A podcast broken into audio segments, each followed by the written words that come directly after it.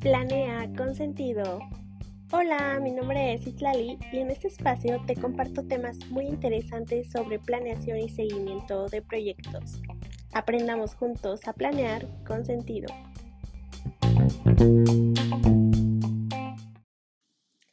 Hola, ¿cómo están? Bienvenidos a un episodio más de tu podcast favorito.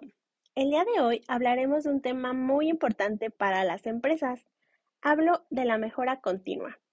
Pero para entender un poco más a fondo este tema, comencemos definiendo qué es. Bien, pues la mejora continua es un proceso o estrategia que pretende mejorar de forma gradual los procesos y productos a través de cambios 100% positivos. Su objetivo es reducir el desperdicio y elevar los niveles de calidad de la empresa. Eso es magnífico, por eso es utilizado por miles de empresas en todo el mundo. Pues bien, ya que sabemos qué es la mejora continua, te estarás preguntando cómo puedo implementarlo en mi empresa. Lo más lógico y viable es saber en dónde se encuentra nuestra empresa actualmente, saber lo que hemos estado haciendo mal y lo que hemos estado haciendo bien. Aquí te puedes basar en un buen FODA en donde puedes anotar todas tus oportunidades, debilidades, amenazas y fortalezas. Te va a ayudar bastante. También es de suma importancia saber hacia dónde se dirige la organización, cuáles son nuestros objetivos a futuro.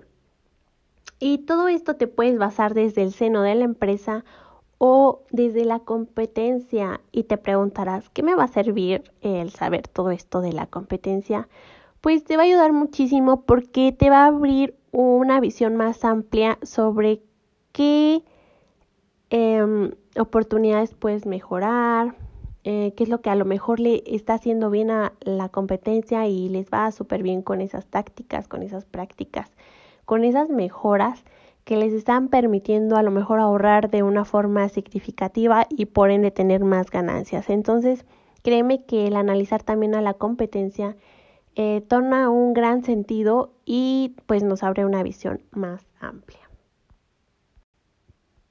El ciclo de mejora continua es una metodología que tiene como objetivo clave eliminar las actividades que no agregan algún valor en la cadena productiva. Esta herramienta tiene un potencial enorme para ayudar así a mejorar la productividad de las empresas. A la mejora continua también le llamamos Kaizen es una antigua filosofía basada en una afirmación muy potente. ¿Y qué significa esto? Significa que si queremos generar cambios sustentables en el tiempo, debemos enfocarnos en lograr cambios radicales en el corto plazo. Mejor aún, pensemos en hacer pequeñas mejoras todos los días y éstas nos conducirán al gran objetivo que buscamos. Recuerda, un viaje de mil millas comienzan con un pequeño paso.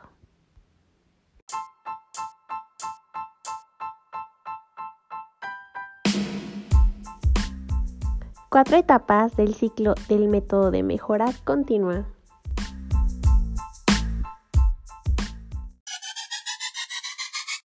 Número 1. Comencemos por planificar.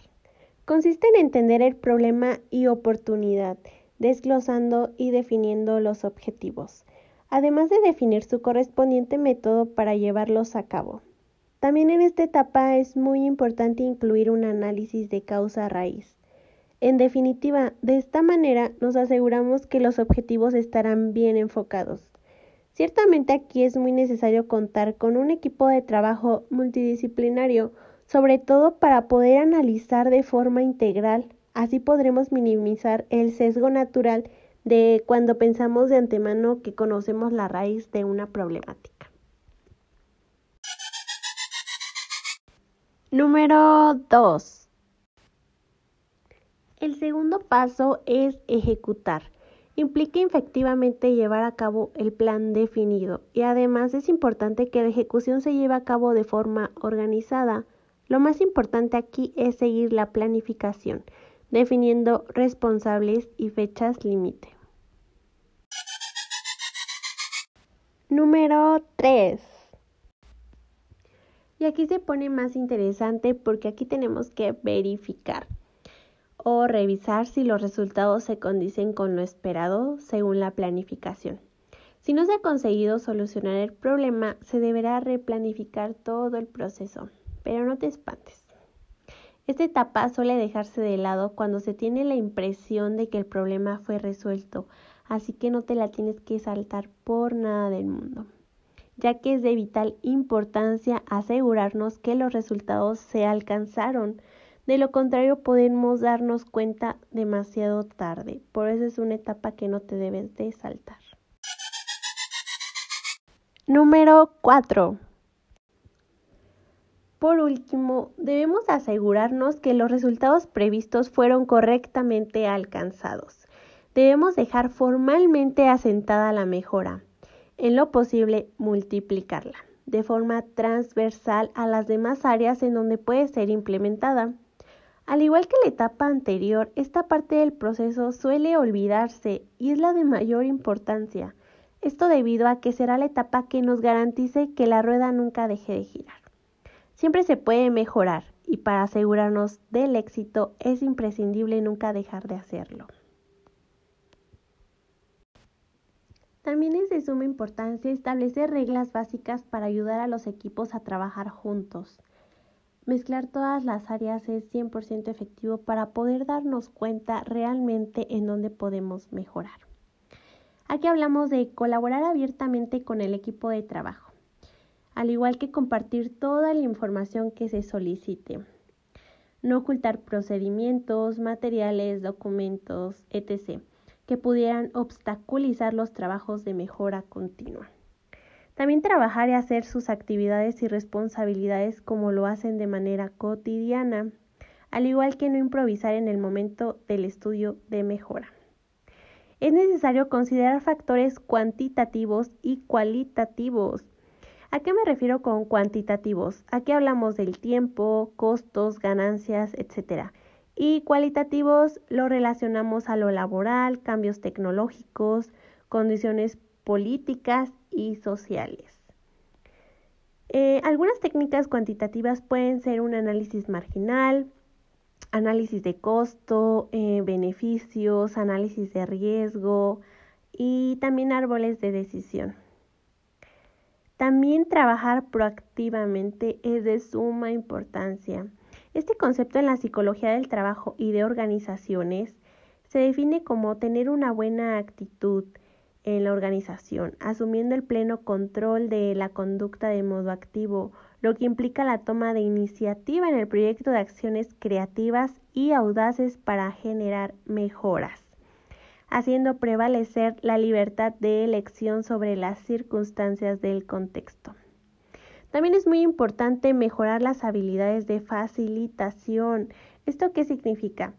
Pues tenemos que establecer reglas básicas para alentar la interacción positiva del grupo. También mantener enfocada la conversación en la situación del problema que tenemos que mejorar, eh, mantener la confianza y la estima de todos los participantes, todos son de suma importancia. También escuchar activamente a todos, porque todos tienen grandes ideas y a veces eh, no son escuchados y entonces aquí tenemos que implementar una base de confianza en donde ellos se sientan eh, con una buena interacción positiva para poder comentar todas las ideas que ellos tienen y que pues obviamente nos van a ayudar para mejorar. Eh, también es muy importante de vez en cuando tener un poco de humor. También cuando sea apropiado, obviamente hay situaciones en donde lo podemos implementar, pero eh, generar un poco de humor o a lo mejor alguna bromita, salir de lo cotidiano del trabajo, también ayuda mucho a que todo el equipo se pueda sentir relajado y pues fluya mejor la interacción. Eh, y pues bueno, fluyan también mejor las ideas y la creatividad. También controlar las distracciones, incluyendo a los participantes distractores.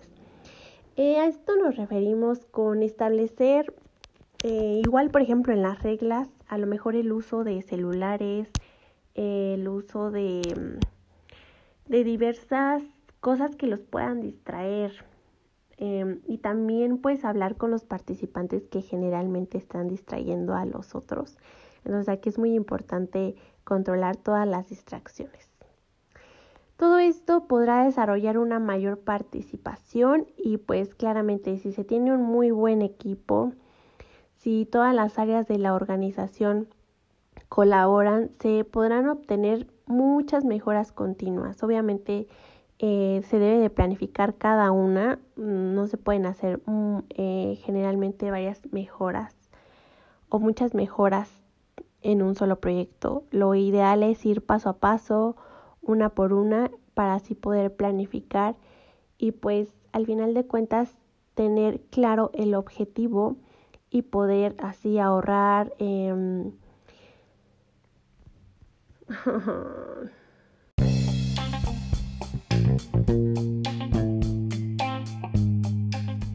Y pues bueno, hemos llegado al fin de este episodio. Espero te haya gustado mucho. Si tienes alguna duda, nos puedes escribir a través de nuestras redes sociales.